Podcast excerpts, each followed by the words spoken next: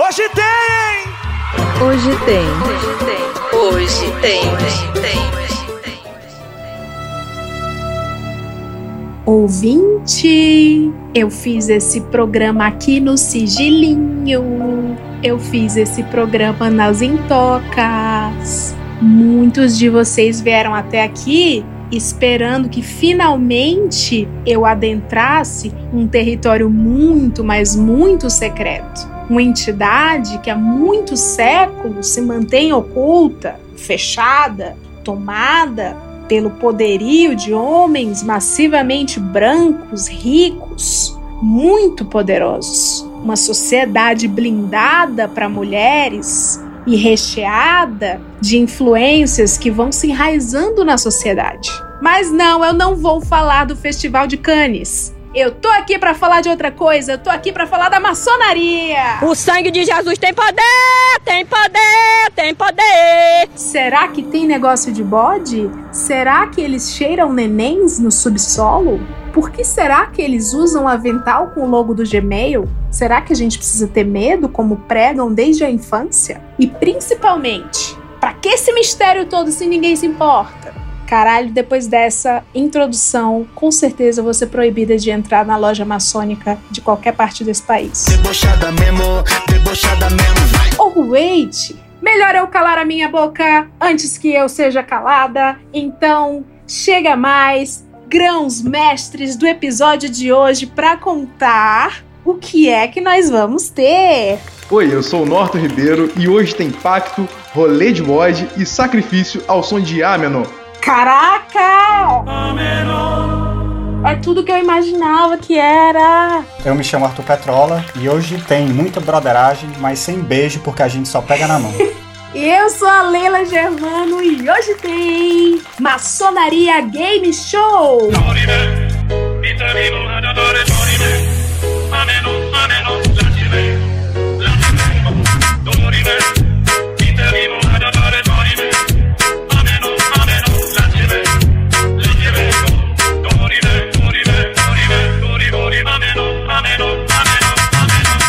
Nós vamos ter brincadeirinha, como o Arthur falou na broderagem. Lembrando que eu não tô faltando com respeito, porque eu tô com dois maçons aqui.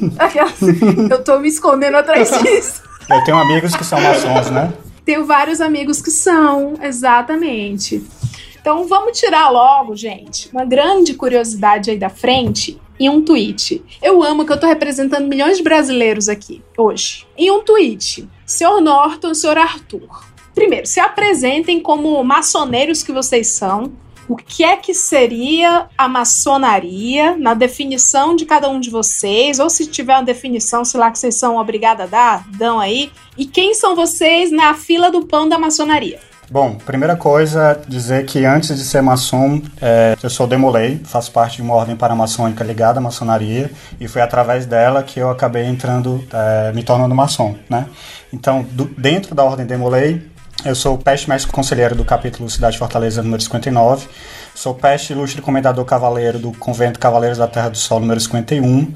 Sou ex-presidente do Colégio Alumni do Estado do Ceará e sou peste grande secretário estadual. É, são cargos administrativos, mas também são cargos ritualísticos né, dentro da ordem. Rainha da favela.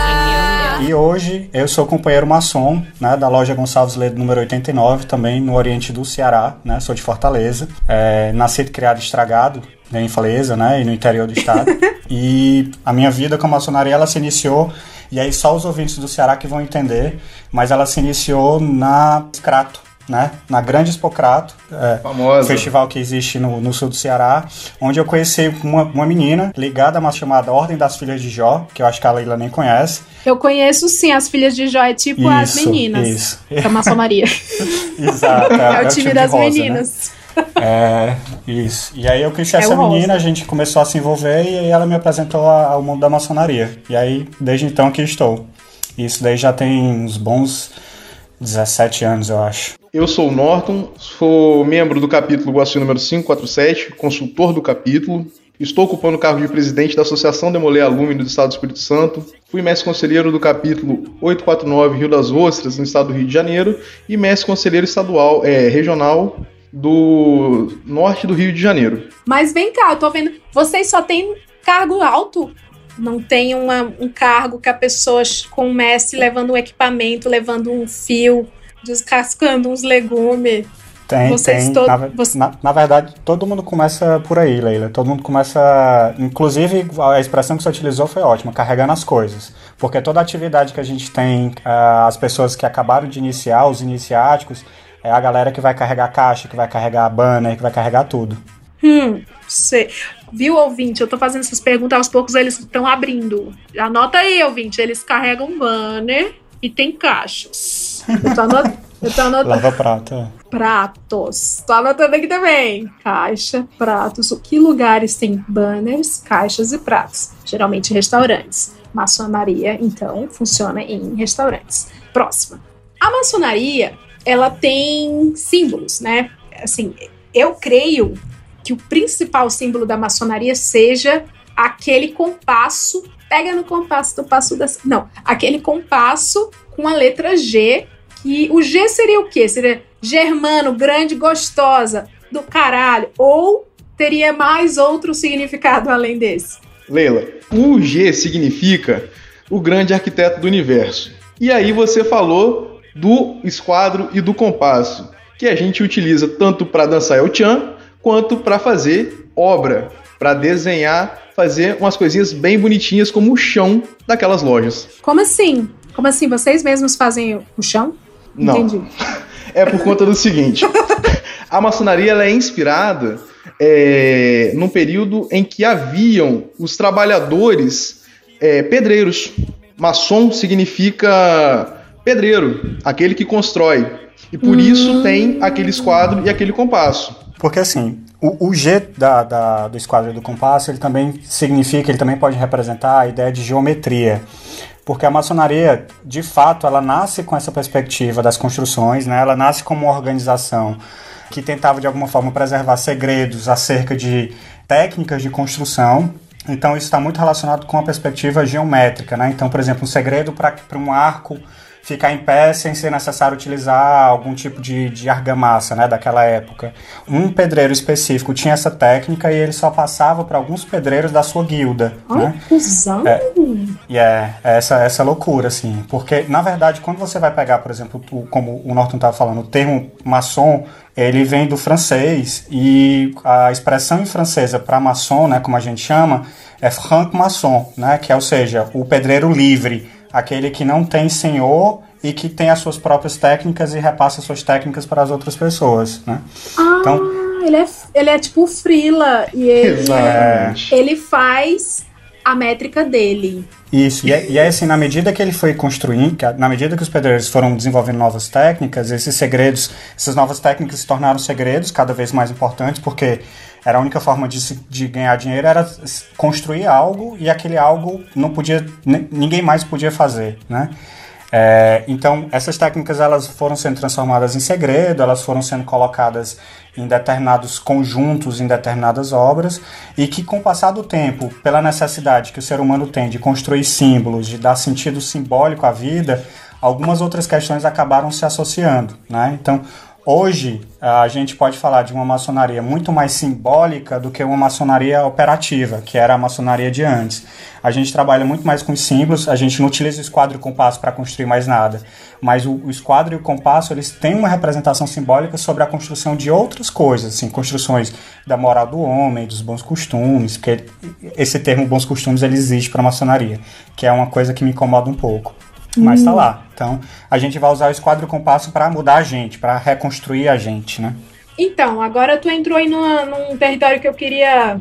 Não é um pouco. Quando começa a entrar no moldar da sociedade, no desenhar, nas bo- boas práticas, quando a gente está falando de uma, de uma sociedade que é majoritariamente que é fechada, e majoritariamente masculina, e começa a se desenhar as boas práticas, embora bem intencionado seja, da sociedade, né, para melhorar, fazer, enfim, botar uns reparos, né, no mundo, não fica um viés aí confirmatório de padrão de comportamento e isso não é um pouco tóxico? Assim, é, eu acho que uma das grandes críticas pra, da maçonaria que a gente tem hoje é, é, de fato o seu caráter homogêneo, né? Assim, É, por mais que você tenha hoje lojas, principalmente no interior dos estados, com uma, com uma diversidade de, de formações, de perspectivas religiosas diferentes, ou até mesmo questões de ordem étnica, majoritariamente a maçonaria ela ainda é de fato branca e elitista, até porque é caro.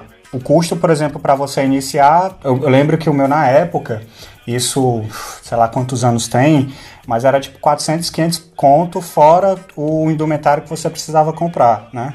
O meu saiu de, de, graça, entre aspas, porque eu era demolei e, enfim, né, a gente teve essa regalia. Mas não é um hobby, né? Eu vou colocar entre aspas né, antes que os outros maçons me matem, não é algo que seja de início muito barato. Né? Uhum. Ninguém tem 400 conto para dar para uma iniciação, por exemplo. Menino, para tu ver, né? Começou com o pedreiro e o pedreiro ele tinha já lá a justificativa dele, ele tinha lá a pazinha, o cimento. Sim. Aí depois deixou de ser o rolê de pedreiro virou uma parada abstrata, passou a ter uns custos. Hoje é difícil você encontrar um pedreiro dentro da maçonaria, tá? É, isso é verdade. Imagino. É verdade. Hoje é difícil. Imagino. Alô, pedreiros, tomem, ocupem, façam a, a maçonaria raiz. Não, o Arthur falou da dele, a minha iniciação, ele ficou em quase 5 mil reais. O ano quê? passado, foi. Quase 5 foi, mil reais. é faixa preta? É tipo isso? Pra começar lá embaixo. Meu Deus, gente! É, não vê como é compensa ser maçom. Você podia estar com um MacBook. Poderia estar com MacBook. Tô aí, ó. Mas aí tem, tem um detalhe também, assim, é, a- o preço ele vai variar de estado para estado e do, do tamanho da loja também. A minha loja era uma loja muito pequena, a maior parte velho, pessoas idosas, né, para ser mais bonito dizer. E a gente tá, e assim, eles estavam um pouco mais preocupados com a tentativa de renovar a loja, né, de pegar uma galera um pouco mais nova.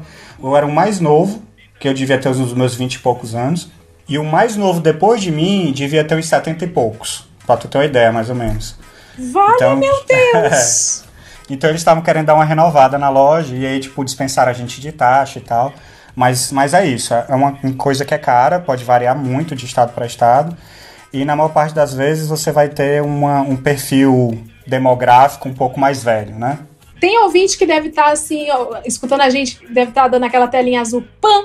Aí, pra te ajudar, ouvinte da tela azul, eu vou intercalar esse episódio com alguns e-mails, tá? É, Norton e Arthur. Eu recebi e-mails de pessoas com dúvidas, pessoas querendo sanar suas dúvidas sobre maçonaria é, game show aqui. E vocês estão falando loja, loja, loja, loja. E a galera deve estar pensando muitas coisas, né? Deve estar pensando, meu Deus, sociedade secreta, Illuminatis e e-commerce. Será que é isso? Aí eu trouxe aqui a pergunta do menino Caio Souza, que disse: Oi, Leila, minha dúvida sobre a maçonaria é: o que vende em uma loja maçônica? Tem carnê? Parcela? Aceita Sodexo? Mande um abraço pro meu tio, senhor Tolim Rabando da Silva. Abraços, Caio Souza. É isso. eu- ó, o, o time Muito do bom. Spotify Latinoamérica ficou ouvindo isso e vê que eu não tenho nenhum menor respeito com a minha audiência. Aí eu perco É. o meu aporte. Mas enfim, é, o que é que se vende na loja maçônica? O que é que chama loja maçônica, pessoal? Então, tem uma, uma questão que, que, é, que é importante colocar aí. Muitas vezes, quando a gente é, pensa em loja, a única coisa que vem na cabeça da gente de fato é um- um- uma loja comercial, né? Só que loja também pode vir da lógica de, por exemplo, de alojamento, né? Então, assim, quando você pega inclusive etimologicamente a palavra, o radical ele é o mesmo, né? Então, para a maçonaria, a ideia da loja ela tem um, um pouco a ver com essa ideia do alojamento, de um espaço onde você vai abrigar diversas pessoas é, sobre um, um- um mesmo teto, né? Tanto é que a gente vai ter, por exemplo, um- uma, uma atividade dentro da maçonaria que a gente vai chamar de telhamento ou de trolhamento, que é uma perspectiva justamente de entender se aquela pessoa é maçom ou não, se ela pode entrar na loja. E também na perspectiva do- ainda dos pedreiros livres, né? Da galera dos primeiros maçons, na, na perspectiva de que a loja ela pode ser uma loja de obreiros, né? Uma loja de pessoas que estão trabalhando pelo bem comum ou pelo, né, pelo bem da sociedade. né? Então, a, a perspectiva ela pode ser essa, essa, ela pode ser um pouco dicotômica nesse sentido, né? De loja como alojamento e de loja como espaço de obreiros, né? De alguém, de, um- lugar onde as pessoas estão trabalhando. Tá, então tá respondido. É um lugar que eles vão e É. ficam. Algo a e aí- acrescentar, Norton? Existe também a, a história que lá no século XVI, na Inglaterra, o pessoal se reuniu Tô num lugar e deu o nome de Lodge, que seria uma apresentação é, que tem a ver com essa questão da congregação, de hall, é, de casa. Então, quando se traduziu, quando trouxeram a maçonaria para o Brasil, é, aportuguesaram e se tornou loja. Mas tem Lodge. muito a ver com o que o Arthur falou. Mas lá na Inglaterra é o Lodge, quando trouxeram para cá se tornou loja. Vou- então é isso, gente. Escolhe aí a sua versão. É, mas é tudo, resumindo, é isso. É um lugar que eles vão, entram e fazem os seus sacrifícios de virgens. Tô brincando, não tem essa parte não. Na verdade, onde a gente faz o sacrifício é no templo. A loja, ela, ela não existe como lugar É físico propriamente fachada. dito. Ah, é loja de fachada da Copenhagen. Tá. Mas essa é uma maçonaria vegana, esse sacrifício é diferente. É. Esse é da laranja. Ah. Bom, o que mais? A gente falou aqui da, da- de loja. Aí você falou também, Arthur. Você tá falando do, do velho, não, do ancião. Dos O idosos. ancião e tal. E antes da gente gravar, galera, eles estavam me contando algumas curiosidades. Teve uma parada que eu fiquei extremamente interessada. Que são os deres. Sabia, gente, que tem dere na maçonaria? Tem sim, mas é com a outra conotação. É, não, não, não é um sugar daddy, né? Apesar de que algumas vezes pode até ser, assim, é porque eu vou tentar explicar de uma maneira é, não ofensiva, né? Mas a relação na maçonaria ela é muito familiar. Então, por exemplo, nos Estados Unidos, os demolês, as filhas de Jó, chamam todos os maçons de dads, né? Porque é no sentido de, de pai, de alguém que está trazendo conhecimento. Só que às vezes rola um incesto, porque essa menina. É, rola um incesto. Porque, tipo, a menina completa 17, 18 anos, tem um dad maçom ali que tá nos seus 20 e pouco, nos seus 30 e poucos, e aí rola uma sedução. E aí pode acontecer do, do maçom casar com a filha de Jó. Então, a, a filha, filha de Jó casa com o pai maçom, entendeu? Olha, minha Nossa Senhora. Não, É, mas assim, é. quem somos nós pra julgar, né? Sim. Eu não vou julgar Eu- uma eu- sociedade secreta. E o mais interessante é que a filha de Jó, que casa com o pai maçom, pode ter um filho que vai ser demolei e que vai ser irmão da mãe por ordem, vai ser é, filho do, do, é, do, do- do pai na ordem, filho como é, filho biológico também. Então, tipo, você acaba emaranhando um pouco essa. É meio que tipo Laços de Família do Manuel Carlos. Pode acontecer toda uma trama ali por trás e no final das contas você descobrir que você é seu próprio avô, sei lá, tipo, meio The Dark. Vai, é, é Game of Thrones. Até porque Falar em Game of. Thrones. Não, deixa. Eu ia falar um negócio, vou deixar mais pra frente. Mas é importante falar, Leila, que isso é uma coisa de Derry lá nos Estados Unidos. Aqui no Brasil a gente chama de tio. É, maçons é, são tios dos demolês, tios das filhas de Jó, das garotas do arco-íris. É, isso é uma cultura deles lá. Porque. Peraí, o que, o que que são Filhas de Jó? Não, o que são as garotas do arco-íris? Isso aí eu perdi. Se tem algo errado, elas vão ajudar. Quando elas se unem, ninguém pode parar. Galinha chama meninas, Rainbow Rangers em ação. São as guardiãs do arco-íris. Arco-íris. Então, é, a Ordem Demolei ela é uma ordem para meninos, de 12 a 21 anos. As filhas de Jó são para meninas, parentes de maçom, é, que tenham qualquer vínculo, seja sobrinha, irmã, é, filha, neta. E as meninas do arco-íris não precisam necessariamente ter vínculo maçônico. Então, elas é, podem convidar as amigas que não são filhas, não são parentes de maçons, a entrarem para a Ordem das Meninas do Arco-Íris. Quem que dá esses nomes, gente? A sua galera lá no século XIX. Ah, tá. Já foi, já Então, foi. e, e isso que o Norton tá falando, ele tá falando de, de ordens paramaçônicas. Então tem Demolei, Filha de Jó, Ordem do Arco-Íris. Aí você vai ter o para as meninas um pouco mais velhas, né? ou As, as senhoras, que é a Ordem da Estrela do Oriente. É, você vai tendo variações né, dentro da própria maçonaria. A maçonaria acaba sendo um, um, um centro e várias outras ordens vão saindo dela. Hum, E é, e é uma parada etária quase. É, é- é gênero e etário também. Isso. É. Você não pode, por exemplo, ser menor de idade e entrar pra maçonaria. Você tem que ter uma idade mínima de 21 anos. Ah, é? É. Por quê? Porque pra você ser maçom. Porque não faz mais merda, né? Não faz mais merda. É meio Também, isso. também. Um dos argumentos que eles têm é esse. Mas principalmente o seguinte: é, você tem que sustentar os gastos que você tem lá dentro. Ah, Entendeu? pode escrever. E, e tem um detalhe também, porque é, até o, o novo Código Civil, né, que foi promulgado recém, assim, tem alguns anos, a maioridade civil no Brasil era 21, né? Então isso também influenciava um pouco na ideia de que é, tanto é que, por exemplo, quando você pega a ordem Demolei, o, o sujeito ele se torna sênior Demolei quando ele atinge a maioridade simbólica, que é aos 21, que era também igual à maioridade civil no Brasil. Né? Então, de, de alguma forma, tá tudo meio que preso, ligado. Tá. Eu, eu ia perguntar é, sobre. Eu, já, já que a gente tem, então, a representação, né? Não tem representatividade, mas tem representação etária. Como que fica a questão de orientação sexual ou gênero? Dentro da Ordem Demolei, por se tratar de uma galera mais nova, é, jovens, né?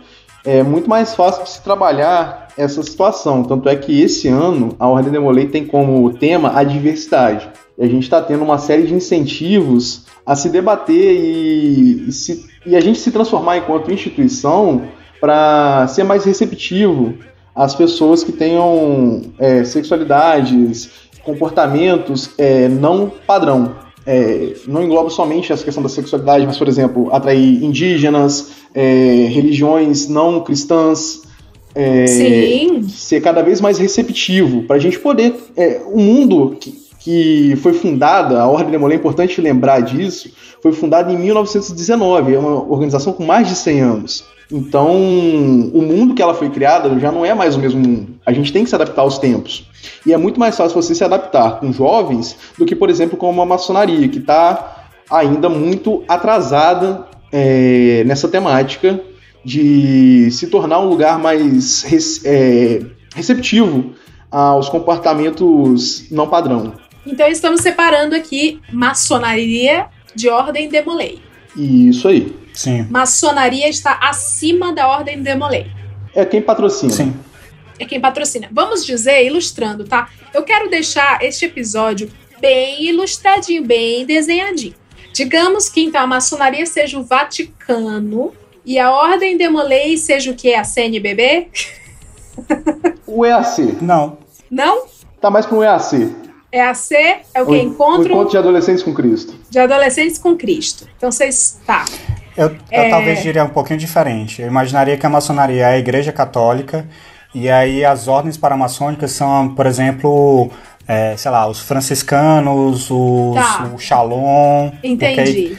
É tudo igreja católica, mas assim, são tem grupos, variações são e movimentos da igreja. Movimentos Isso. do- da maçonaria. Entendi, em termos. Ok.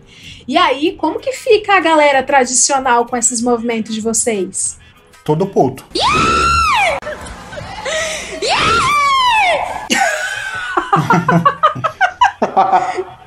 Mas, é, aquela mas é coisa, verdade. elas que lute. E elas que lute. Elas que lute. Mas é, mas é isso, assim, a gente, principalmente quem tem a cabeça um pouco mais progressista, tanto no sentido do, da política quanto do, das questões de ordem social, por exemplo, em relação à identidade de gênero, é, enfim, sobre orientação sexual, a gente acaba sempre tendo que enfrentar uma resistência muito forte dentro da loja. Eu, eu ia falar agora há pouco da, por exemplo, da Maria Eduarda. Maria Eduarda é a primeira demolei, né? Porque ela é uma mulher trans, ela é uma advogada, inclusive foi uma das advogadas a fazer sustentação oral para a criminalização da homofobia no Brasil. Né? Então isso é, é importante para a gente enquanto sociedade, como também é importante para nós da Ordem Demolei de ter alguém que está nesse espaço. Né? Mas ainda assim, sendo a Maria Eduarda a primeira Demolei, né, a primeira mulher Demolei, é, ela ainda sofre um preconceito gigantesco. Se você for olhar nas postagens onde ela vai dar palestras e tal, próprios irmãos, pessoas que foram iniciadas né, na Ordem Demolei, já deixam de reconhecê-la como irmã, né? E começam a dizer, ah, ela deixou de ser Demolei porque, entre aspas, virou mulher, né? E ainda é muito te complicado lascar, porque... rapaz. Desculpa. É, mas é isso mesmo. O, o, o, num dos meus últimos comentários, eu, eu fui meio que nessa vibe mesmo com, com o cara, assim, de tipo, te atenta, porque se a gente está dizendo que a ordem demolei é para tentar melhorar o caráter das pessoas no sentido de produzir novas reflexões diante da vida, por que, é que eu ainda estou reproduzindo a mesma coisa que está sendo reproduzida há 20 anos, né? Então, é tia Luia mesmo, assim. Tchau. E manda se então, lascar, manda se qual a fuder. relação da, da maçonaria com o iluminismo? Não era meio uma vibes iluminismo? Era para ser, Leila. É, a maçonaria ela foi muito progressista durante muito tempo, só que dos últimos 60, 70 anos para cá, a maçonaria entrou numa vibe conservadora muito grande. Do caralho. É, e acabou se em si mesmando, achou que poderia continuar desse jeito e estava tudo certo. E não avançou com o tempo, infelizmente. Só que esse é um processo muito típico do Brasil, tá? É importante lembrar que a maçonaria e Sim. a Ordem Demolei são globais. A gente tem maçonaria espalhada pelo mundo inteiro.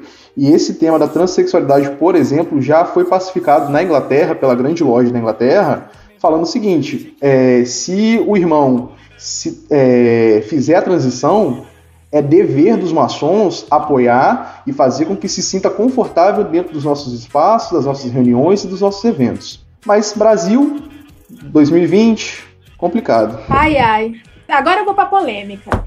Tá, a gente tá falando de, de facilitação, de abertura é, e de fazer as coisas ficarem mais fácil para é, demoleis mulheres que fizeram a transição, são transgênero, mas e mulheres em geral? Eu lembro que quando eu era criança, eu leio uma reportagem da Marie Claire sobre maçonaria, Never Forget, porque eu era muito louca por esses assuntos.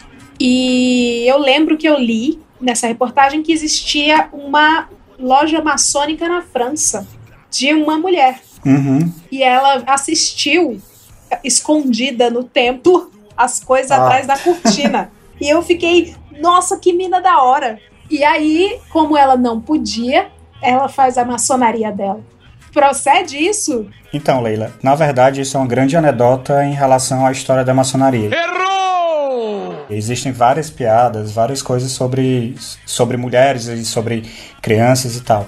O que acontece hoje é que, de fato, existem lojas que são consideradas lojas mistas, que são é, lojas compostas de homens e mulheres, mas para as grandes potências né, que existem hoje no mundo, muitas delas são consideradas é, lojas selvagens, né, ou seja, que não têm obediência, que não são, não são lojas regulares. Tá?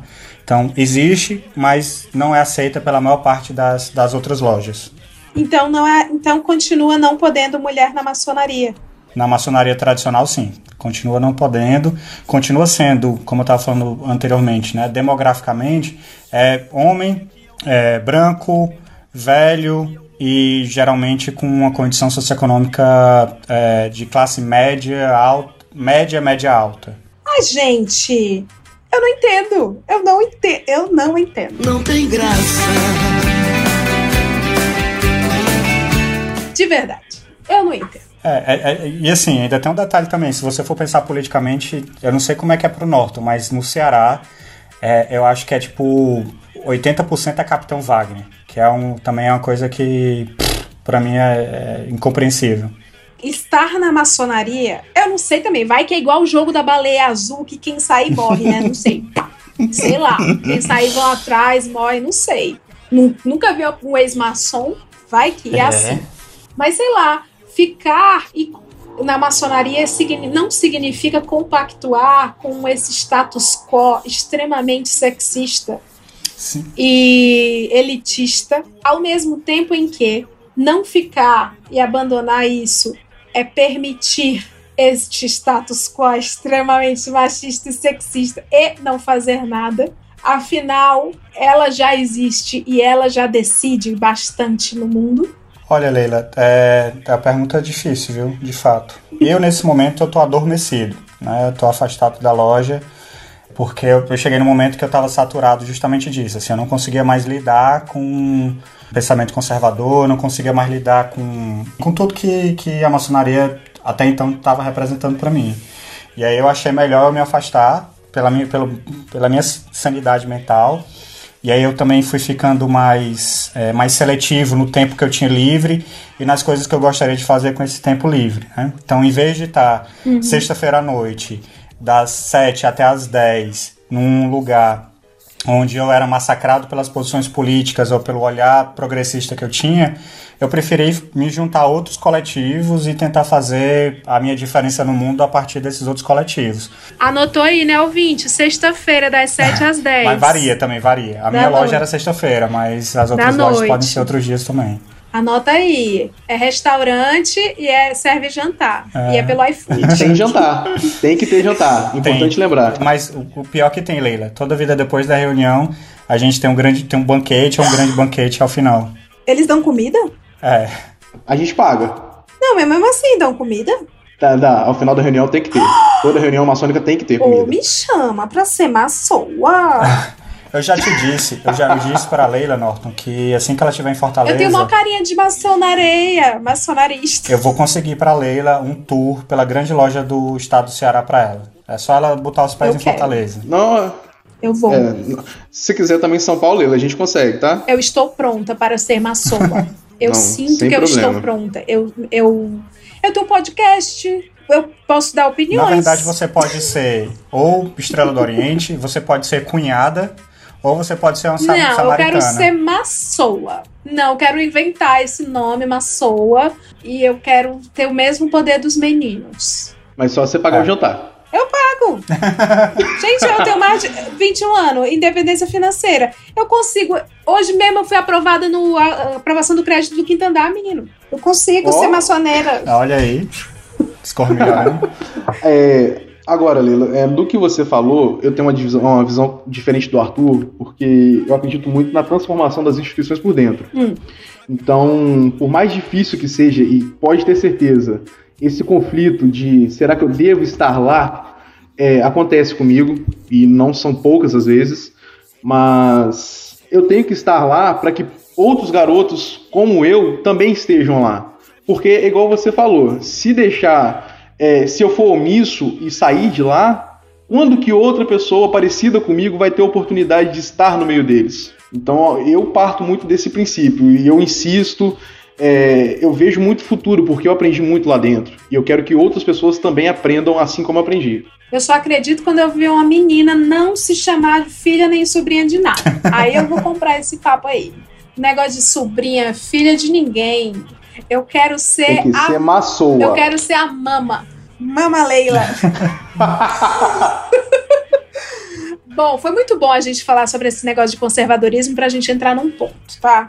Conservadorismo. Então, entremos num detalhe que muito me incomoda. Por sinal, eu inventei essa papagaiada toda desse episódio aqui, não por outro, senão por este motivo.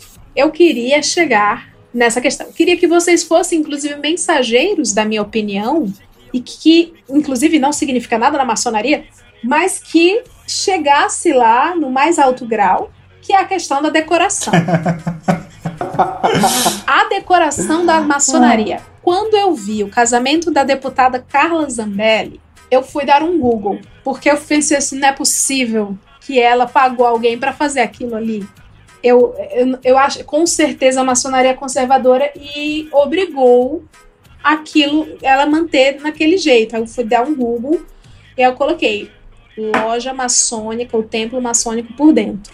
E é tudo bem parecido. E a definição que o. Gente, assim, com todo respeito aos símbolos, tá? Sagrados. Nem sei se é sagrado pra vocês. Com todo respeito aos símbolos. Pra mim, na minha percepção, e você, Arthur, você é um psicólogo, né? Uhum. Você sabe que é muito importante usar a palavra percepção para eu poder ser validada e falar a merda que eu quiser. É, na minha percepção, é como se um quadro do Matisse caísse numa Assembleia de Deus e uma galera de uma festa de 15 anos invadisse e fizesse a festa ali mesmo. Foi o que eu achei. E isso é porque você viu, eu acho que uma loja da grande loja de um hit escocês, que a paredezinha é azul. Mas tem loja Que tem uma- um céu e Isso. o chão é um jogo de xadrez. e tem bancos da Academia Brasileira de Letras. Mas aí É tem isso. loja, Leila, tem templo que de algumas potências maçônicas que são as, todas as paredes são vermelhas. Então aí o, o cabaré ele fica melhor, inclusive. Como Exatamente. assim? É. Mas então, gente, o que que é isso? Se é todo mundo é. Não é todo mundo é irmão, não é todo mundo é fraterno, não tem um irmão pra, pra avisar. Caralho, o maluco é brabo. Porra! Mano, tu é um guerreiro. Se tu vier aqui, eu boto do meu lado aqui, sentado aqui, todo o programa aqui pra falar sobre isso aí. Porque tu é um cara. Tu é um mito. É um mito! Que tá estranho? O, o pior é que todas essas decorações elas são meio que padronizadas. Então, tipo, por exemplo, toda loja é, você pode ter certeza que ela vai ter. Pode ser na puta que pariu. Seja no interior do Ceará, lá em Saboeiro ou em Fortaleza, a orientação da construção ela é sempre a mesma. Porque ela precisa estar virada. Um, um- lado precisa estar para o norte, outro está para o sul. Ela é toda construída pensando nisso. Ah! E aí o resto. É. E aí o resto das coisas também são padronizadas. Elas vão variar uma, uma decoração aqui, uma decoração ali. Mas o resto é tudo padronizado porque tudo tem seu significado. Ah. As colunas do zodíaco, a, a corda de 81 nós, tudo, tudo, tudo, tudo é padronizado. Ah! Não, calma. Então, peraí. Então, então vai além da minha compreensão burra. Tem colunas do Zodíaco? Agora eu vou dar um Google aqui. Tem. Tem, colunas do Zodíaco. Peraí que eu só vi um chão xadrez, um 12. céu, Capela Sistina e uns tronos de madeira. E a Carla Zambelli. Mas tem, tem as colunas. Caraca, eu coloquei colunas do, do Zodíaco. Eu pus coluna do Zo e já completou com maçonaria. Tô te O falando. Google, ele tem pacto. Ai, por isso que o chão é xadrez, que ele faz parte do combo da coluna. Ó, o mosquito aqui. Faz e tudo lá dentro tem um, um porquê, entendeu? Explica, então. Pode explicar ou, não pode, ou é pecado? Ou é, sei lá. Não, não é pecado, é. É segredo? Mas É segredo. A gente só pode morrer, mas a gente vai tentar. Ai, fazer- gente, não morre não. Parem de morrer. o que que acontece? É, lá dentro, tudo tem um motivo, uma significação de por que está ali dentro, por que, que é preto, por que, que é branco, por que, que o céu é decorado. Tudo ali tem, um, tem uma significação muito própria pra gente. E como o Arthur falou, é, do mesmo jeito que ensina pro cara do Ceará, tem que ensinar pro cara de São Paulo, do Amazonas. Então tem que ser tudo muito padrão, muito igual. Ah, tá. E assim, algumas coisas, se você for lá, você vai perceber que tem algumas constelações que estão lá, que se você olhar dentro da loja e você olhar fora no céu, tá do mesmo jeito. É baseado em cima de estudos de astronomia e astrologia. Ó, Muito disso tem lá eu dentro. tô vendo aqui que tem uns que capricharam e ficou bonito, hein? Eu acho que falta amor em algumas lojas. Falta dinheiro em algumas lojas. Será que é isso? Tem uma que tá a coisa mais linda do mundo, por sinal. Eu vou mostrar. Não, e também, Lê, tem, tem a questão dos ritos, porque cada. A maçonaria ela não é única. Você vai ter algumas vertentes que são diferentes das outras. E, por exemplo, o rito escocês, ele tem é, desenho, ele tem corda, ele tem tudo bonitinho. Se você for em outros ritos, você não vai achar isso. Você vai achar um espaço vazio, com a cor na parede e acabou. Então, Qual é o outros ritos? ah, aqui no Brasil, se eu não me engano, a gente opera com sete ou oito diferentes. Rito de York. Tem o York, tem Schroeder, Schrader, aceito o rito brasileiro. O rito de York é o que usa o aventalzinho do Gmail? Ou todo mundo usa o aventalzinho do Gmail? Todo mundo usa o aventalzinho do Gmail. Tem, tem, tem uma coisa que a gente deixou passar, Leila, que assim, o, o Norton disse que ele é aprendiz e eu sou companheiro, né? Dentro da maçonaria tem, esses, tem os, esses graus que são os três primeiros, por assim dizer. Então, o Norton é o iniciante, eu tô na metade do caminho e tem alguém que tá acima da gente, que é o mestre maçom. Que é o que vai matar O mestre vocês maçom- depois do episódio. É, exato. São eles que são os assassinos de aluguel. E aí é o mestre maçom que usa o aventalzinho que tem tipo um M na frente. A gente, nosso, pelo menos, o, tu- o tu é do rito escocês antigo aceito Sim, sim. também, né, Norton? Pronto, eu também sou do rito escocês antigo aceito. Então, o nosso aventalzinho, ele é branco e tem, tem outras, é outro, é outro formato. A aba é pra cima e tal. Nossa, é a pontinha pra cima. É. Ah, eu gostei. Eu gosto desse do look com que tem uma medalhinha. É uma medalha? É, tem medalha, tem bottom, tem tudo. Parece uma árvore de Natal. Agora as medalhas só quem usa são os oficiais de loja. Né? O iniciático e o companheiro, geralmente eles não ocupam cargo dentro da loja e, portanto, eles não têm o colar com a loja, com, com a joia do oficial. A gente não usa metal. O pedreiro que começou isso tudo, vê esses caras tudo, não pensa assim, meu Deus, olha o que virou.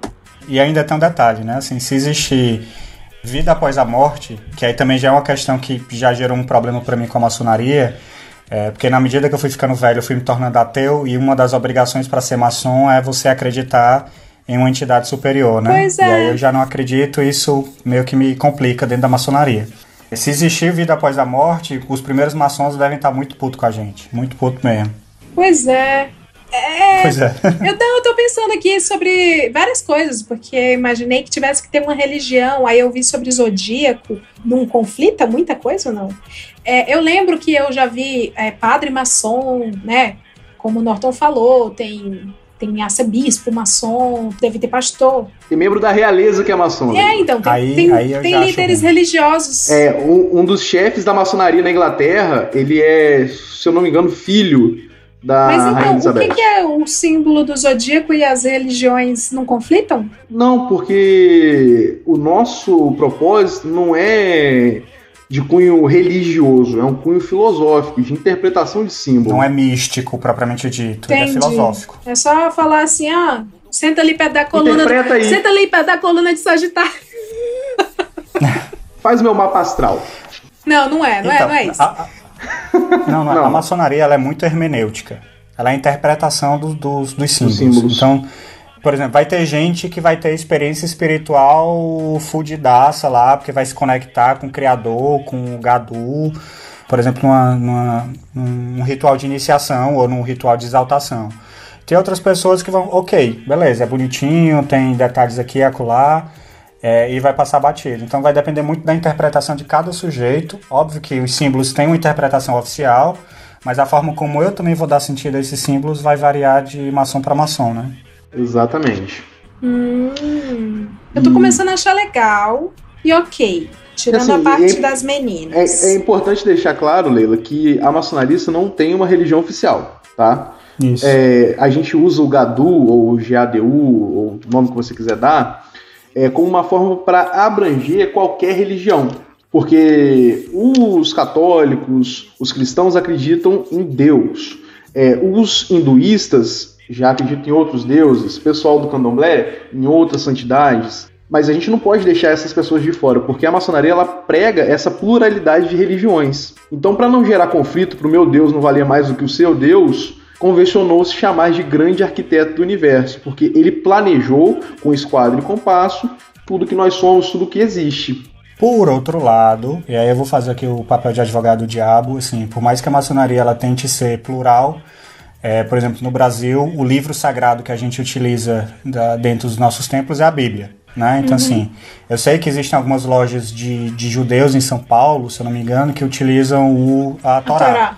Mas, majoritariamente, no Brasil, o livro sagrado é Bíblia Sagrada. Ou seja, é cristianismo, o viés. Sim, acaba tendo. Ah, majoritariamente, acaba tendo até por conta da, da sociedade brasileira, né? Mas a E gente aí tem... é monoteísta o rolê, né? É. Mas, por exemplo, é, eu tenho uma história de, de um- de uma iniciação que eu participei que o menino era árabe. Ele era. Árabe não, é muçulmano. E como é que esse menino vai ficar lá só com a Bíblia? Não é o livro da lei, não é o livro sagrado dele. Então teve todo um rolê pra gente atravessar o Rio de Janeiro pra conseguir um Alcorão pra esse menino fazer Alcorão. a iniciação dele. É, o, o lance de fato é você ter uma representação é, teológica de alguma coisa. Pode ser uma figura tipo Deus de fato, ou Alá, ou é, seja lá o que for, mas você precisa ter essa representação. É, ateu não pode entrar. Você pode virar ateu como eu virei depois, né? Mas. e aí isso é um entra problema maçom. porque também Você entra maçom, sai até. sai ateu. É. Eu queria saber de vocês, a gente, a gente conversou aqui sobre o propósito da maçonaria, para mim tá bem claro, tá muito claro, inclusive, é, e foi muito legal fazer esse, essa, esse tour pelo comecinho, né, é, por ter começado de forma literal com os pedreiros, com suas técnicas, ele faz a técnica dele, né, técnicas secretas de como hackear a, as suas construções e fazer da melhor maneira possível, a como as técnicas viraram sobre boas práticas na humanidade, correto? Sim. Espero que sim. Correto. Tá. E aí, hoje a gente vê que internamente nem tudo é perfeito, nem mesmo com os arquitetos da maçonaria. então a gente vê que tem divergências, a gente vê que tem muita coisa para melhorar. Tô aqui esperando as maçoas aparecerem, por enquanto ainda não respeito 100% por isso. Mas eu queria saber de vocês o que mantém a admiração da maçonaria em vocês hoje, assim. O que faz brilhar o olho ainda. Então, eu acho que para mim, na tanto da Ordem de Molay quanto da maçonaria, eu acho que é a possibilidade de você criar vínculos comunitários com outras pessoas, né? Então, assim, é importante fazer parte de grupo. A gente está o tempo todo uh, se agrupando a partir de diferentes perspectivas, né? Então, tipo, sei lá, eu, eu, lembro que quando eu era moleque eu era do rock, do rock ali da, da a Leila, não sei se a Leila vai lembrar, mas do, dos, dos rock da Parangaba lá de Fortaleza. Vale, meu Deus e, do céu. É, eu era cabeludo, acredite. Aí, é, Aí, inclusive, iniciei na Ordem Demolei com cabelo grande, que foi um dos grandes. Foi uma das. Eu quase não consegui entrar por conta do meu cabelo, mas enfim. O que é que eu tô querendo dizer? A gente precisa de grupo. E a maçonaria e a Ordem Demolei, elas proporcionam esses grupos, né? Assim, não são grupos espontâneos, né? Ou seja, não são grupos que se formam aleatoriamente. São grupos que são vinculados a uma instituição, mas que você consegue desenvolver boas relações e faz boas amizades que você acaba levando pro resto da vida. Apesar de hoje eu não estar tá diretamente ligado, meu irmão ainda assim, né? Meu irmão continuou e, e continua até hoje. Ele é do, do Conselho Constitutivo também, mas eu ainda tenho bons amigos daquela época, né? Pessoas com que eu sei que eu posso contar para qualquer necessidade, para qualquer desespero que eu tenha na vida. Né? Então, para mim, isso é bom. É, antes do Norton responder, você falou sobre isso, sobre essa pessoas com quem eu posso contar. Existe uma uma informação corre na boca miúda de que maçom ajuda maçom. Isso é verdade? Isso é verdade em partes. Assim, é, é mais fácil um maçom ajudar. Por exemplo, eu estar disposto a ajudar os irmãos que são da minha loja, ou do meu capítulo, ou do, assim, do meu estado, etc., do que eu, eu, eu ajudar um, um, irmão de outro lugar que eu não tenha tanta proximidade. Óbvio que eu não vou ignorar, mas assim, o meu grau de dedicação ele vai variar também de acordo com a proximidade que eu tenho com aquela pessoa. Né? Então, é, é um pouco verdade e um pouco mentira. Mas não é sobre. Minha... Não é sobre, tipo, vagas de emprego. Disse muito sobre isso. Que, ah, porque aquilo ali já tá no papo, fulano vai ficar com a vaga porque ele é maçom e o, o outro é o dono da empresa e ele é maçom e, e maçom ajuda maçom. Não necessariamente. Pode ser um critério de desempate, é, mas, mas, não, não necessariamente. É, não é necessário que você seja maçom para estar tá à frente dos outros. Mas é como se você tivesse um amigo. Entre um amigo e um estranho, quem você vai ajudar, sabe? Quem você tem contato. Pois é, eu acho que até eu faria isso. Meio que. É, então assim, é uma Enfim, coisa bastante lógica se você olhar da questão da relação que o Arthur falou. É muito mais fácil você conhecer uma pessoa que você tem contato semanalmente ou diariamente com ela, ela do seu convívio, ela vai na sua casa, você já conhece, do que você colocar alguém de fora. Entendeu? Ao mesmo tempo que um dono de uma empresa seria muito burro se ele contratasse somente pessoas que são próximas a ele, se não tivessem qualificação técnica para fazer aquele tipo de, de, atividade, né? Então é por isso que eu acho que é, é um pouco real e um pouco ilusório também, assim. A, a, gente sim ajuda, né? A gente sim contribui. Por exemplo, eu lembro muito de. Just, porque justamente porque a galera é muito velha, com seus 70 anos, eles morrem muito fácil, né? Então, tipo, de, por exemplo, um, um irmão morrer e a loja inteira fazer arrecadação de dinheiro, de mantimentos, para tentar ajudar a esposa, né, a cunhada daquele irmão, porque esse especificamente não tinha tantas condições financeiras. Então, tipo, a gente se organiza para isso. Eu ia perguntar também lado, sobre isso, se, se rola um, um, bolãozão, um bolão solidário do, da maçonaria. Rola, rola, rola, rola. E os maçons que estão ativos, a gente, é, a gente paga todo mês um valor X é o pecúlio que vai destinado aos irmãos, às famílias dos irmãos que, que desencarnam. Ah, estão em necessidade. pô, legal. É tipo um seguro de vida, mais ou menos. Legal. Só falta mulher, hein? e você, Norton, o que lhe brilha o olho no, no que você faz, no seu serviço? Então, o que me brilha o olho lá dentro é uma oportunidade de ser uma pessoa melhor lá dentro eu aprendi algumas coisas ah, que fora eu não aprendi. Eu aprendi a dar muito valor para os meus amigos, para os meus irmãos, de aprender a confiar nas pessoas lá dentro e que essa confiança gera bons frutos, bons trabalhos, sabe? É, a gente ajuda muita gente, muita gente. Isso é um lado que muitas vezes as pessoas não falam da maçonaria. Ajuda É, como? Por exemplo, a gente recebe uma demanda, aí a gente leva Ih, isso pra Deus, lá e a gente mas- discute como a gente Minha pode mente, ó, ajudar. a minha mente ó, já é negócio de matador de aluguel, tá vendo? A, mente do ignorante, É. a mente do brasileiro ignorante é isso sobre maçonaria. Pois Que é. demanda. É, por exemplo, aqui no eu sou do Espírito Santo, a gente teve algumas chuvas que ah, destruíram algumas cidades aqui do- da região e a maçonaria teve um papel fundamental em, em recolher alimento, recolher colchão, roupa. Então, assim, a maçonaria, quando ela quer fazer, ela vai e faz, sabe? Todo mundo ajuda e a gente trabalha, não dorme, vira noite para poder ajudar as pessoas que precisam. E muitas vezes ninguém fala disso, sabe? Falam muito sobre outras coisas, mas ninguém lembra desse, desse trabalho. Então, por isso que eu acredito tanto é, na maçonaria, por isso que eu tô lá, que eu insisto, porque eu sei que aqu- aquel, aquele lugar consegue tirar a melhor parte de mim. Muito bem. Gente, vocês falaram as coisas que a gente pode saber. Mas é verdade que tem segredo? Não precisa Sim, falar isso é qual. verdade. tem? Tem segredo. Tem. Tem segredo. Por que, que não. Por que, mas por que guarda segredo, gente? Vocês acham. Vocês realmente confiam que Mas a então, galera é porque guarda? assim, você, quando a gente fala em segredo, você já imagina, tipo, o segredo de quem, sei lá, matou o, o presidente Kennedy. E não é esse tipo de segredo que a gente tem. É o quê? Na verdade- é o quê? Aqui, só rapidinho pra gente.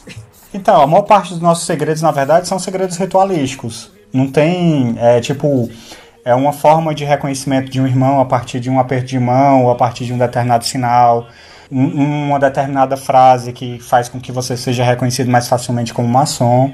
Então, inclusive alguns irmãos dizem hoje assim que a maçonaria ela já foi uma ordem secreta, porque ela precisava de fato estar escondida, porque ela era perseguida. Hoje a maçonaria é uma ordem com segredos, com segredos filosóficos e com segredos de reconhecimento.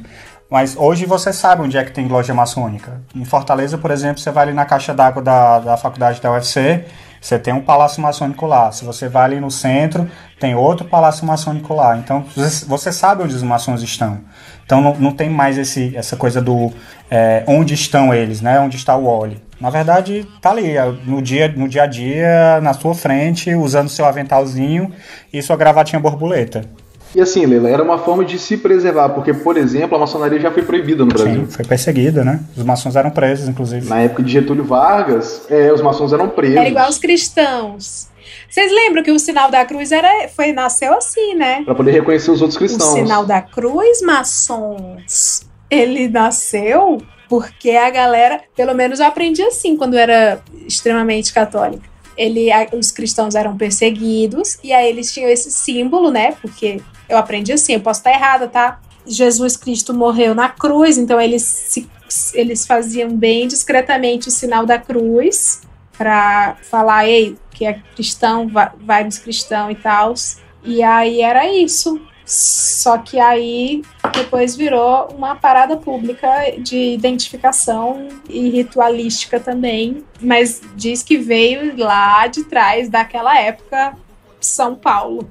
Ô Leila, tu sabia que na verdade tem muita coisa da Igreja Católica, é, inclusive de, dentro de perspectivas ritualísticas que remontam também aos ritos da maçonaria e de outras ordens é, filosóficas e também de outras ordens místicas, né? Por exemplo, a gente não falou aqui, nem é o foco do, do, do programa, mas existe uma outra ordem chamada Rosa Cruz, que tam, eu também sou iniciado nela, e que a gente tem um uso de um determinado símbolo que lembra, assim, de, um, de uma prática que lembra muito o sinal da cruz católica. né? Hum. Então, assim, quanto mais a gente se dedica a estudar essas questões, mais a gente vê que, na verdade, está tudo junto e misturado. A gente acha que são coisas completamente distintas entre si, mas que, no fundo, no fundo, é tu, tá tudo dentro do mesmo saco de farinha. Como é que vocês veem a, a galera ter, ter esse preconceito todo assim? Por conta dos segredos. Porque assim, o povo brasileiro ele gosta de fofoca, ele gosta de fanfic. Nossa, Uhum. fanfic e fofoca tem inclusive a mesma sonoridade. E aí, quando eu era criança, eu já ouvia já que maçonaria era do capiroto, que vocês tinham o templo, que no templo te rolava segredo, que o segredo, porventura, que mulher não podia entrar, isso eu ouvi sempre, porque a gente fofocava Uhum. Que a gente não segurava a nossa língua. E, inclusive, eu ouvi sempre como argumento, eu cresci ouvindo que mulher não poderia ser maçoa por isso. E aí já entra o lance da porque eles têm segredos lá dentro. E aí os segredos já entram pra, pra seara da, do ocultismo, sabe? Assim, da, da, da Uhum. magia, feitiçaria, tecnologia. Como que vocês veem isso hoje? Eu- vocês dois, pelo menos, eu tô vendo aí um certo bom humor, né? Mas no geral é assim? Não, eu te digo que é porque até os maçons mais velhos eles se divertem quando escutam essas histórias. Pelo menos lá na minha loja a gente ri muito, muito, muito. É porque a gente fica aberto à noite, então todo mundo passa na frente da loja. Aí todo mundo fica assim, nossa, a maçonaria ali. Aí o pessoal fica parado na porta, olhando e tal. Aí a gente chama pra conhecer, tem gente que, que não vai, que faz o sinal da cruz antes de entrar. Então, assim, é, é, é desse jeito. Então, pra mim e pro, pros maçons que eu conheço, é, é muito divertido, porque é cada história uma melhor do que a outra. Queria eu que acontecesse as coisas que as pessoas falam que acontecem. Seria muito mais divertido ter um bode lá dentro. Um Tu sanguinho. é louco, tu já imaginou na sexta-feira à noite a gente trancado com um bode dentro da sala? Seria, seria divertidíssimo. O Bolsonaro é maçom. Não, o Mourão é maçom. É, Ah, então eu sabia que na maçonaria não ia me decepcionar assim também. mas decepciona. Tem, tem outras pessoas que são maçons também que você ficaria com o queixo caído também. Sai angustiando. Puta que pariu. Então, então maçonaria, vamos providenciar aí as maçoas. Não justifica. Eu achava que era porque, ai, porque mulher eh, fala demais, que não se sustenta isso aí. Não, não, não, assim, o que o pessoal também vai falar muito, e como justificativa, que eu também acho que ela não é válida, é em torno da tradição. A tradição de excluir mulheres, brinks. A maçonaria é muito tradicionalista e eu acho que talvez por isso muito, muito do pensamento conservador se mantenha lá. Então assim, ah, porque sempre foi assim, ah, porque os landmarks dizem isso, porque os landmarks só, só permitem isso e tal. E aí a galera não, assim, eu entendo que o landmark ele seja o ponto de partida, que ele seja importante, que ele de fato seja a base na qual a maçonaria é construída. Mas como o Norton também estava falando no começo, assim, o cenário, o mundo onde a maçonaria foi, foi construída é totalmente diferente do mundo que a gente tem hoje, né? Inclusive, se, se há, sei lá, 80 anos você tinha pouca informação sobre a maçonaria. Hoje, se você for no Google e colocar rituais da maçonaria, você vai achar um monte de coisa. Não que tudo seja verdade, né? Mas você encontra muita informação que a gente não tinha há tanto tempo atrás. Então, acho que inclusive para conseguir dar conta desse mundo novo, né, esse século, as pessoas desse novo século, a gente também precisa começar a rever um pouco a, as práticas da maçonaria e Sim. permitir a entrada de mulheres é um deles. Exa totalmente, sem nome, sem esses nomes fantasia, gente. Sério, não é boa. É muito chato ter um nome de sobrinha e cunhada. Não gostei. e filha, não gostei. Até o pedreiro que criou a maçonaria, ele, ele hoje em dia, se ele, se ele fizer uma passagem penada aqui pelo mundo, ele vai ver que existe um drywall, ele vai ver um, um revestimento diferente, ele vai ver coisas que ele não imaginava naquela época. Se a maçonaria é baseada em arquitetura, e se a arquitetura evoluiu, por que a maçonaria não pode evoluir? Que mais? Que mais? Eu tenho aqui várias coisas. Eu queria falar dos símbolos. Vocês falaram dos símbolos que são segredo, do negócio do aperto de mão, mas eu vou Uhum. deixar para a parte dos e-mails. Ok. É, assim, com todo respeito, assim, a, a galera se acha. Toda vez que eu falo com todo respeito, o ouvinte sabe que eu vou falar que eu vou faltar com respeito. Isso é um clássico nesse programa. Com todo respeito. Vocês acham que os, que os símbolos guardados são secretos mesmo? São, são tão secretos mesmo? Porque eu sei do lance do aperto de mão, que o povo põe, aperta no pulso. Eu sei dos três pontinhos da assinatura, que a gente brincou no Zap Zap. Tem um negócio que virou até meme, né? O triângulo em tudo. O triângulo com olho Illuminati. Eu amo esse meme.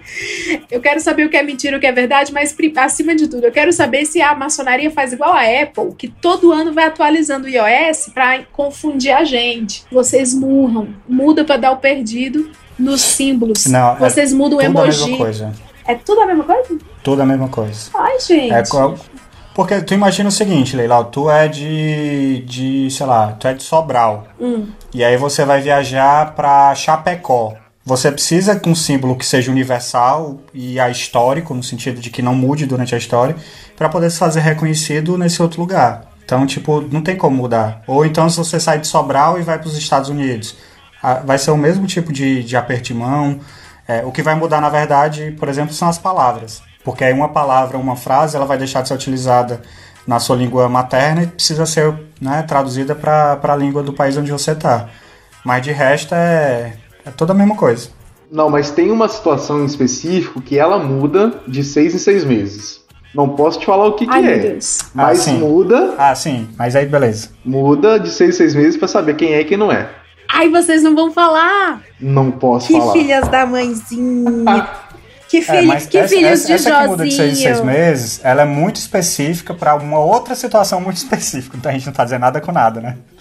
Mas no geral. Fica aí Eles vêm até o meu entender. programa pra. Eles vêm até meu programa É, pra entenda não falar. entender. Seis, seis em seis meses, vamos lá. O que, que tem de seis em seis meses, ouvinte? Me ajuda aí. Seis em seis meses eu faço a mamografia, eu faço. O É o exame do toque. Fica aí esse questionamento. É o exame da Pode ser, próstata. retal. O exame da próstata maçom. Não.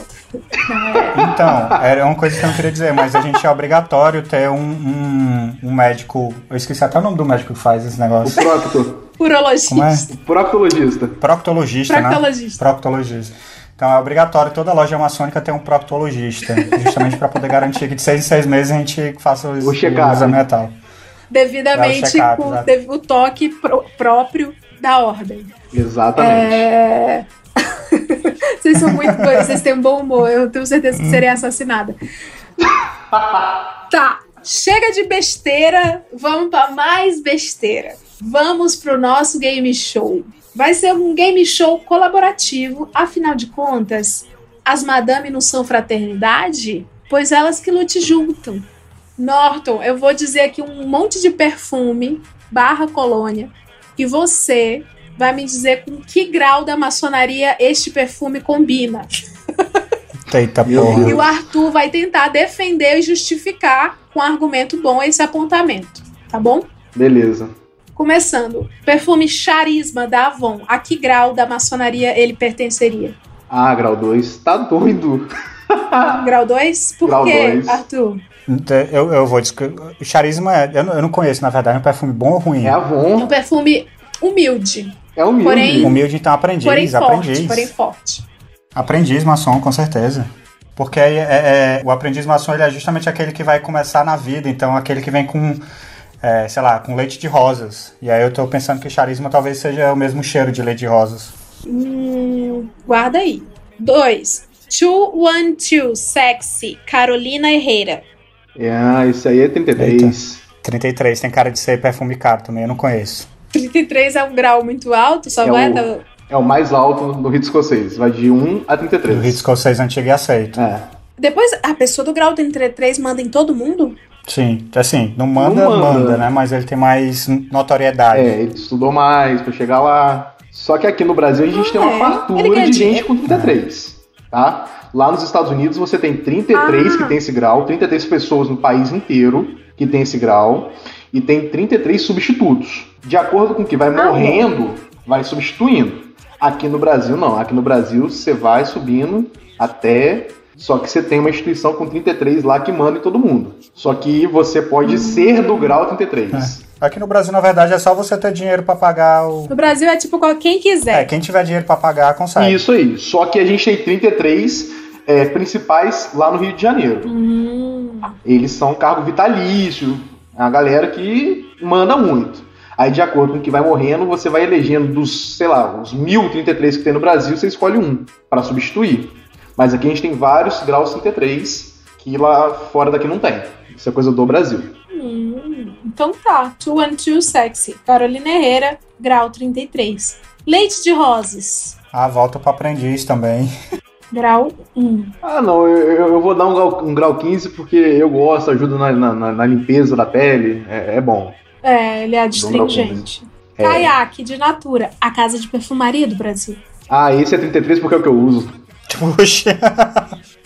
Esse é 33 grau, nossa, esse é o chefe. é o Nossa, mas a galera Esse do é o- STF usando Natura. é, One Calvin Klein. Só, só tem o grau 1 e 33, né? Na maçonaria. É porque a gente vai do, do 8 a 80. Não, o One é... Vamos, vamos, de 30, vamos de 30. Porque ele não chega a ser um Carolina Herrera, mas tá perto. Não, mas 30. esse não é bom. Gente, eu sou muito ruim com perfume. Muito ruim. Então, Mas eu não. eu- eu vou pedir, pra- eu vou, eu vou substituir. Eu vou trocar. Eu vou agora falar com vocês com cachorro, raça de cachorro e graus de maçonaria. Pug, Pug. Pug. Pug é um cachorro pequeno, tem respiro difícil. Tô tentando pensar nas, nas características. E é um cachorro meio agitado. Sei lá, é, Norton, tu acha que talvez é, companheiro maçom? Porque é aquele que já, tipo assim, já passei da, da fase mais, mais, mais de, de aprendizagem mesmo, é, mais, mais básica, e já tô indo mais pro, pro conhecimentozinho mais refinado. Então, é cachorro de madame, talvez. Exatamente, já é mais comportado, já é mais contido. É, Vai, então é um é companheiro companheiro. maçom. companheiro É, maçom, É, É. é o grau 2. grau 2, ok. Pastor belga, Ah, Pastor isso é mestre, belga. né? Isso é mestre, isso aí é, é bonito, é grande. É, Eu, di- eu diria, eu diria que ele é grau 5, porque mestre, mestre secreto e mestre perfeito, exatamente, grau 5. secreto mestre perfeito. Eu tô anotando é tudo. Vocês acham que eu tô, vocês acham que eu tô fazendo brincadeirinha? Eu tô anotando tudo. Vai Maraner. Vai Marana, vai Marana. Eu acho que ele podia ser dos graus filosóficos do, do, do, do Conselho de Do Kadosh. Kadosh, é, do Kadosh, porque eu nunca vi. É. nunca vi. Eu sei que existe, mas nunca vi. Qual grau? O, o Kadosh eu acho que é a partir do, do 18, é? Eu não, eu não lembro Do agora. 18 mas ao 23, Bota, bota do acho. 18 em diante. Sei lá. 18 mais. 18, a- Tá. é, 18 mais. Poodle Toy. Vixe. Poodle Toy. Poodle Toy é fresco, né? Poodle Toy. Bota, bota. É. Não, é, é, é um cachorrinho pititiquinho. Um poodle de gosta de ficar no colo. Então é cachorro de madame Gosta de ser também. mimado? Ele gosta de ser mimado? Sim. Ah, então esse aí é. Eu acho que é, é grau 33. Se gosta de ser mimado, tá no 33. 3? 33. 33? 33 Tá também. top. É, mimado. Pitbull. Pitbull. Um? Tu acha? Eu acho que é um, porque ele encara qualquer parada. Rapaz, Pitbull. É o cachorro aprendiz. Eu não sei, eu tô na dúvida aí. Porque eu acho que Pit, é, Pitbull é grau, grau básico também. É, É, grau, porque- grau, grau simbólico operativo. Leila, tá difícil essa daí do Pitbull, viu? A gente, eu acho que a gente não vai conseguir chegar a um consenso aqui, não. Tá. E por último, vira-lata caramelo. Ah, esse daí também é 33, bonito. Por quê? Representa o Brasil mais do que samba e futebol. Porque o, o, o vira-lata caramelo é a representação da, da brasilidade, da resistência, da força. Então é um cara que já passou por tudo, já chegou no 33. Além dos, dos, dos graus filosóficos do rito escocês antigo, ele ainda é real arco, só pra tu ter uma ideia. O que é o real arco? É, é outra, é outra grandeza de, de grau. Tudo isso É a gente encontra no Google. Encontra, Encontra, encontra, com certeza. encontra. Ah, então é de boa encontrar as coisas de maçonaria no Google. É, é o que eu hoje, te disse, é fácil. hoje já não tem mais aquele segredo todo que tinha antes, sabe? Hoje tá tudo no Google. Gente, mas vem cá.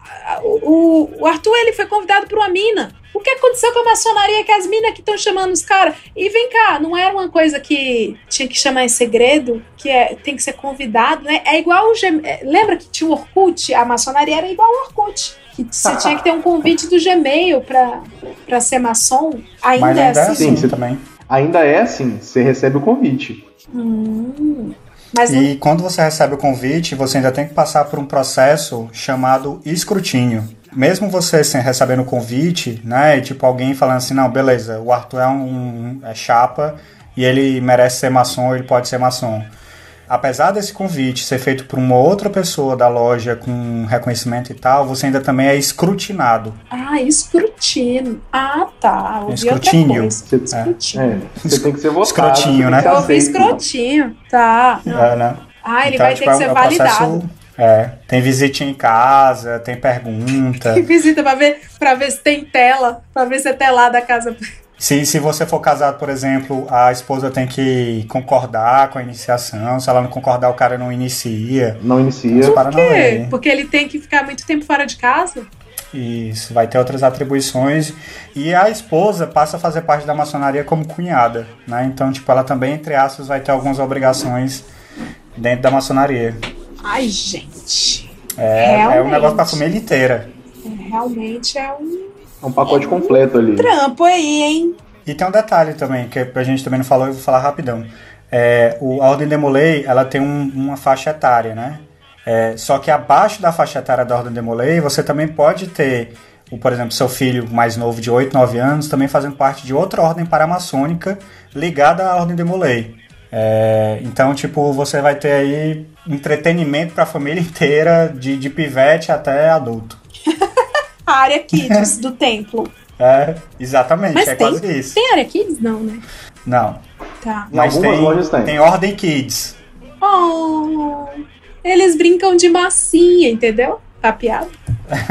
Ah. Tem que fazer um tundunuts. Tunduns. Estamos agora chegando naquela parte inovadora, ouvinte, e eu espero muito que você não venha derrubar minha taxa de retenção uma hora dessa, hein? Eu espero que não, porque a gente vai ler os e-mails. Sim, eu estou, como sempre, inovando neste programa. Pedi pra galera mandar e-mail, a galera mandou. E tem, ó, dúvidas aqui. O povo que leu Dan Brown tá aqui em polvorosa.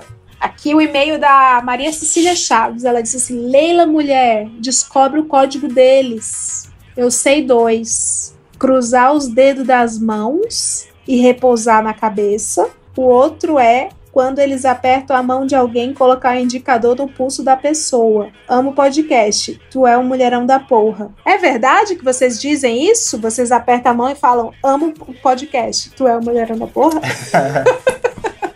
Isso é verdade. Toda vez. Isso é verdade. É, esse é o segredo, Leila. Toda vez vocês falam isso pra, pra alguém. Essa é a frase de seis e seis meses. É, o, o- na verdade, a gente tem, além da frase de seis meses, é, não, esquece, deixa pra lá. Ai, meu Deus. Eu não nego nem confirmo. Não, pois é, não, melhor não, deixa pra lá, desculpa. Para! Eu odeio isso! Eu... Olha isso, gente! Não, do que adianta, maçom? Essas campanhas demagógicas. Se vocês vêm aqui, vocês param a informação.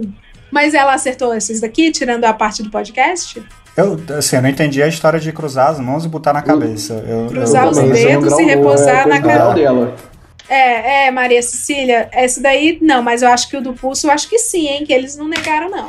Não, a- na verdade a gente tem a perda de mão. Eu, assim, eu não, eu não tenho como. E, e vai variar para cada, pra cada grau. Né? Então, por exemplo, se tem esse, é de um grau que eu ainda não atingi e que eu não saberia dizer se é verdade ou não. Hum, então de grau em grau eles mudam um toquinho. De grau em grau a gente enche o papo, é. Então viu também foi Tanuts. Tunduns. É. Agora a cartinha do Pierre Delmotte. Oi, Leila, beleza? Só duas sugestões. Pergunta da forma de afiliação atualmente da maçonaria. Outro dia me apareceu um Google Ads que dizia entre na maçonaria. Não era para ser só por indicação pessoal? Eu também tenho um, aspas, colega de trabalho afiliado, só que ele adora mencionar toda hora que é maçom. Parece que ser sobre mais, mais sobre o ego dele do que qualquer coisa. Como eles veem esse tipo de comportamento? Então, Então, Leila, é, Fala. o que, acontece? Na...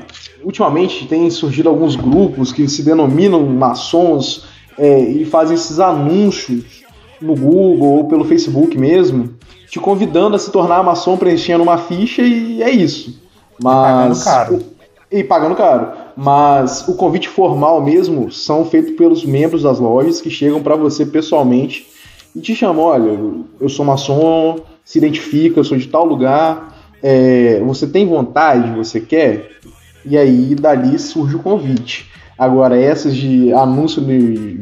Como se fosse uma promoção, Amazon Prime Day, não é oficial, não, é, não existe nos corpos reconhecidos da maçonaria. Hum, viu, gente? Não caiam. Pode correr desse tipo de Não coisa. caiam no golpe do enlarge your story.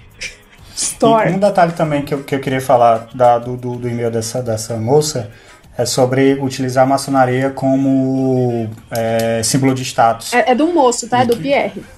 Ou do Pierre, foi mal, Pierre. Então, o que o Pierre está falando.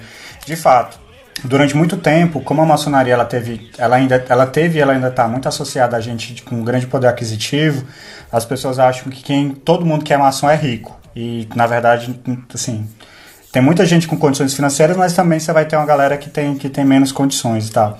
E falar que é maçom, inclusive, é até contra a proposta da maçonaria, porque as pessoas não precisam saber é, de onde você é ou que, né, ou, o que você faz.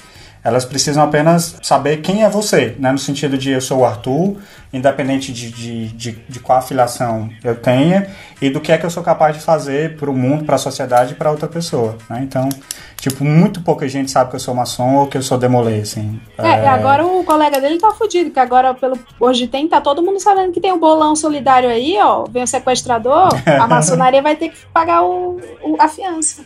E aí? Na verdade, vai ter que matar ele e a esposa vai ter matar que receber, receber. esse valor. É, é, verdade. É. Vai ter- ele nem vai, nem vai pagar o bandido, porque não tá nas boas práticas. A boas É. práticas é só se ele morrer, a cunhada que recebe. É, exato. Eu tô ficando muito nerd já de maçonaria. Já chamou de cunhado? Já chamei Tá cunhada. íntima. A Cunhas. É. A Cunhas. E por fim, o e-mail da Diane Caamânio Serrador, que diz: Oi, Leila, amei o tema de hoje. Com certeza não perderei, faz parte do nosso imaginário curioso, porque é muito repleto de lendas. A foto que vira sem contar que é maçom, o aperto de mão de secreto.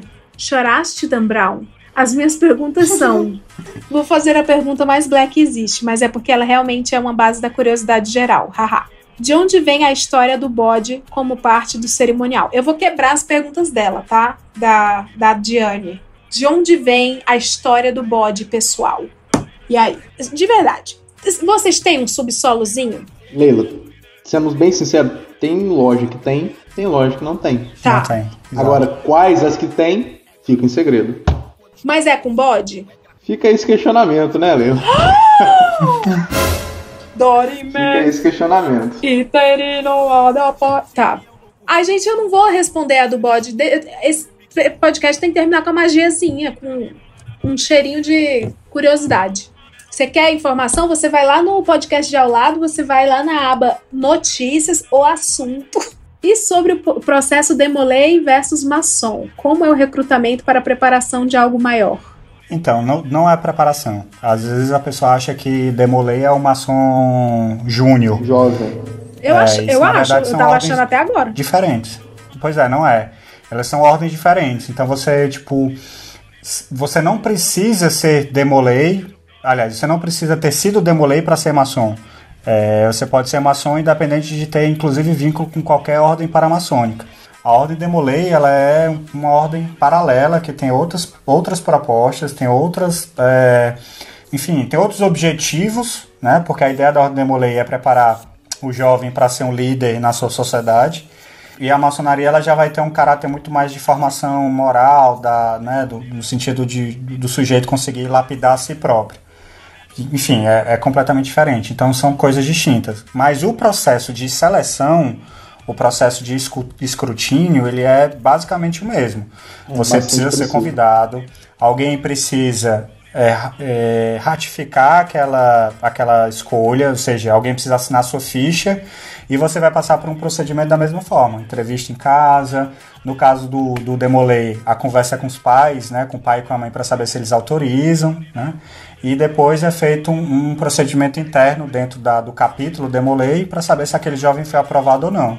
E o, a mesma coisa com, com a maçonaria. Então, o, o procedimento ele é sempre esse: indicação, ratificação da, indi, da indicação, o processo de entrevista, de investigação e o processo de definição se, a, se aquela pessoa vai ou não passar pela cerimônia de iniciação. Eu amo que, que no fim é a mulher do homem que manda. A mulher não pode entrar na maçonaria, mas é ela que escolhe se o cara pode. Ela que diz se o cabra pode entrar também. Se eu não entro, ele não entra. Mulher, pense não vou nisso. Você pode. não vou te enganar não, Leila. Hã? Eu não vou te enganar não. O procedimento para entrar, ele não é fácil. Seleciona-se muito e faz uma investigação, faz um dossiê. da sua vida, se você matou, se você não matou, se você roubou. Então, investigam o que, que as pessoas acham de você. Ai, não, gente, não compensa não ser maçom. Sai daí. É dispendioso. São daí, são daí. Assim, muito respeito aí vocês que se sujeitam a esse exposed. Aquelas, né, que postam a vida sexual todinha no Twitter. É... Mas é porque os maçons não descobriram que existe o Twitter. No dia que descobrir, não entra metade da galera. Ah, pode crer, pode crer. Mas aí metade da maçonaria tem perfil de otaku, não vão saber nunca. É, e a última pergunta da Diane é: As filhas de Jó são como os maçons? Existe alguma relação entre eles? Relação, às vezes existe. Aí eles citaram aqui que tem umas relações. É, rola uns incestos de vez em quando. Mas elas não são, né, como os maçons. Hum, Não, elas não são maçons, elas são patrocinadas, elas são uma ordem paralela que trabalha muitas vezes junto com os maçons, mas não é maçonaria. É uma ordem distinta para meninas com, é, com parentesco maçônico. Pois é, e que essa é uma diferença da Ordem de Molay. Na Ordem de Molay você não precisa ter parentesco maçônico. E para ser filha de Jó, você precisa ter algum vínculo familiar, sanguíneo. E às vezes, inclusive, é, por exemplo, pode, pode ser padrinho. Né? Eu já vi algumas meninas iniciando com, com padrinho católico sendo maçom. Mas ainda revela um pouco do caráter machista da maçonaria também, né? Tipo, as meninas que vão ter acesso ao conhecimento precisam já estar dentro da família maçônica, né? Diferente da, da por exemplo, da Ordem do Arco-Íris. Não gostei da Ordem do Arco-Íris, eu, eu achei o nome estranho. Eu, eu proponho a maçonaria mudar, um rebranding. Eu me disponho, como redatora, a novos nomes para as ordens. Tudo pau. Uma última pergunta para a gente encerrar. Uma pergunta muito importante, que é a pergunta, na verdade, que vale um milhão de dólares nesse episódio aqui hoje. Como que eu vou saber que vocês não estão mentindo? Sobre o quê? Sobre tudo isso que vocês falaram aqui agora. É, Como que eu vou saber que vocês não vieram aqui ensaiado, combinado com a maçonaria do Vaticano, lá da grande maçonaria palacial, sei lá. Como que, como Bom. que eu vou saber que vocês não estão mentindo pra mim e que, na verdade, realmente vocês bebem sangue de bode? Então, eu acho que vai depender de se vocês continuar viva daqui para amanhã. é, porque, na verdade, né, se você não, enfim, não, não tiver viva daqui para amanhã e alguma coisa desaparecer da tua casa, é porque esse podcast não pode sair, né? Meu Exatamente. Deus. Não olha pela janela, Lila. Meu Deus. Ai, meu Deus, Você tem exatamente 20 minutos. Ouvindo, se esse episódio for ao ar, é porque eu consegui upar. É isso. É isso. obrigada, Norton. Muito obrigada, Arthur, pelo bom humor, pelo tempo que vocês desprenderam aqui pra gente, pra esclarecer com muita diversão e leveza. É, obrigada por terem levado na esportiva, tá? Todas as zoeiras aqui que eu fiz desde o começo. Se peguei pesado, vocês que lutam. Não, desculpem. A minha mãe me ensinou a pedir desculpas. Aquela. Como é? é me desculpa se você se sentiu ofendido. E aí, como que a maçonaria pode achar vocês nas redes sociais? Olha, eu queria dizer primeiro que eu acho que você pegou foi leve. Eu tava preparado para coisas bem piores, na verdade. mesmo? Então, Nossa. foi. O quê? Eu, não, eu me preparei aqui pra, pra sair chorando, pra, pra me justificar, pra pedir desculpa por ser maçom. Não, eu não me Você foi aquela- boazinha com a gente. Não, eu não me importo. I don't care. Então, se alguém quiser conversar um pouco mais sobre maçonaria ou até mesmo sobre psicologia e tal, pode me achar no Twitter como Sertão Arthur, né? Sertão Arthur. E a mesma coisa no Instagram, né? O mesmo, a mesma arroba. Tô lá disponível. Muito, muito obrigada, E- Arthur. Sotaque preservadíssimo de cearense.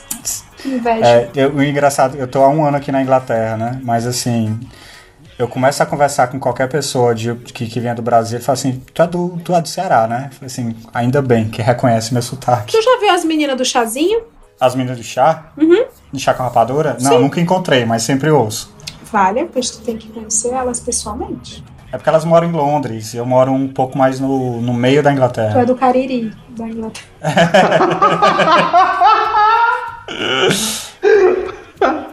Sou da roça. É da Rosa. Sertão Arthur, arroba Sertão Arthur. Então sigam.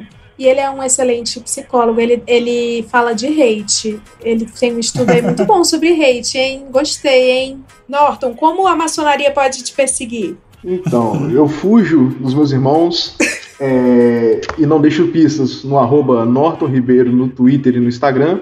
E quem quiser discutir um pouquinho sobre maçonaria, sobre demolei, sou advogado, falar sobre direito, sobre processinho, a gente está lá esperando o contato de todo mundo.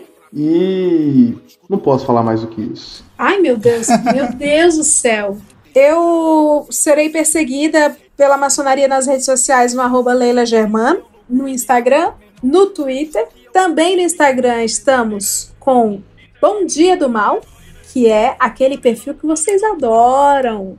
Aquele perfil que a gente sempre encerra aqui os nossos, os nossos programetes com mensagens de escárnio e mal dizer com mensagens que você sempre vai lá. Você pode ir lá, você pega um card, manda no zap, dissemina, o povo repassa, nem lê e o estrago já está feito. A mensagem que vai encerrar o programa de hoje diz o seguinte: Já passou da hora de você admitir que fracassou. Tchau, pessoal! Tchau! Tchau, gente! Bom dia!